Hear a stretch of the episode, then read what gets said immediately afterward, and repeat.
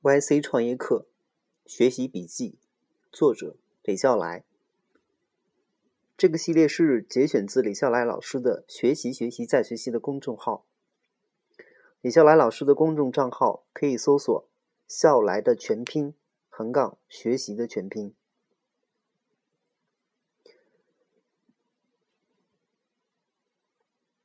YC 创业课的第一课，这是教育课程，不是绩效课程。不要把这不要把这系列课程当做是绩效课程，它是货真价实的教育课程。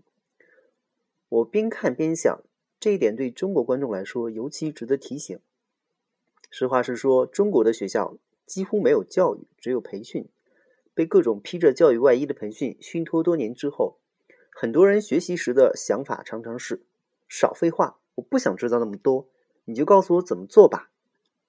尽量理解吧，理解不了就多思考。这要是详述，几本书都写不完。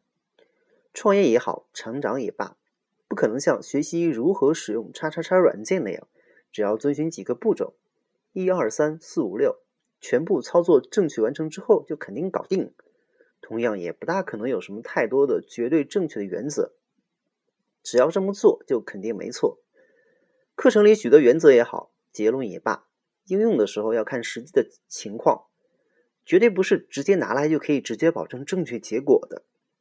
人生最难的问题可能就是这个，看情况。事实上，整个课程系列中有不少乍看起来矛盾的地方，比如有人告诫你说事先要想好，另外一个人告诉你说我们成功之前转型了十二次，再比如。有人告诉你说创业是远程协作，太不靠谱了。另外一个人不经意之间告诉你，我们是如何高效的远程协作的。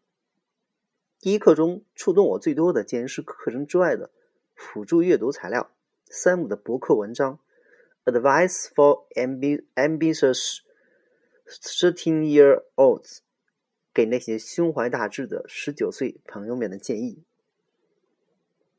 也是这篇文章里有相同的观点。The secret is that any of these can be right answer, and you should make your decision based on the specific skillmostness of each option。可以用来当做对整个创业课的注脚，别动不动就把什么东西当做放之四海皆准的教条。在我看来，世间最难学会的就是具体情况具体分析。以后会有很多好玩的例子。这个课程里的内容都可能对，但我们必须在特定的情况下做出特定的判断和决定。